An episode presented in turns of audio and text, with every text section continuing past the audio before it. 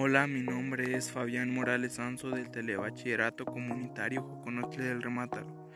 Hoy les hablaré sobre el por qué cuando subimos una montaña hace más frío si estamos más cerca del sol.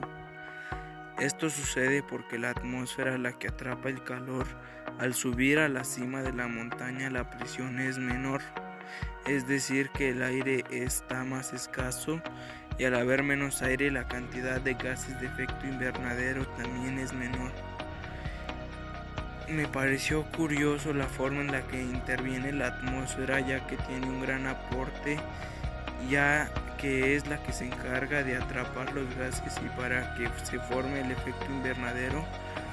Para concluir debemos saber que al haber más presión en la base de las montañas, el aire se calienta con más facilidad y al momento de calentarse comienza a subir y al hacerlo se expande y esto provoca que las capas más altas de las montañas sean más frías mientras da la luz del sol. Gracias por su atención, los invito a seguirme en mi canal Fabián 104, hasta pronto.